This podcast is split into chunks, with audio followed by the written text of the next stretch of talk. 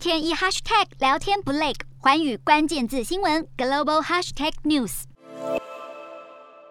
新加坡奥密克戎疫情逐渐稳定，新增病例逐步下降，因此新加坡三月二十九号起正式进一步松绑防疫措施。二零二零年新加坡开始实施外出的时候，民众必须要佩戴口罩，而如今政策实施大约二十二个月的时间，政策终于进一步的松绑了。而在乌节路的街头，大部分的民众依旧是有佩戴着口罩，只有零星的人没有戴上口罩。不过有一点不同的是，人潮明显变多许多。尽管新加坡单日确诊数依旧高达数千人，但是有鉴于新国疫苗覆盖率高、奥密克戎变异株疫情趋缓、人口免疫力增强等等考量，因此新加坡正式与病毒共存。三月二十九号起，社交聚会人数从最多五人放宽至最多十人，可以回到办公室上班的员工比例提高到百分之七十五。餐饮场所可以复办现场表演，取消晚上十点三十分之后不可以贩售酒类等等禁令，同时放宽大型活动的人数限制。民众在户外终于可以不用戴口罩。这政策实施第一天，民众似乎依旧不太习惯。正所谓人潮就是钱潮，民众不用戴口罩之后更愿意上街，因此大部分的餐饮业者都开始增加备料，积极为客流量增加做好准备。不过，当地知名海南鸡饭业者态度依旧保守，相当担心疫情又会再反扑。防疫措施松绑之后，预料病例数可能又会再增加，未来也不排除可能会再出现新的变种病毒。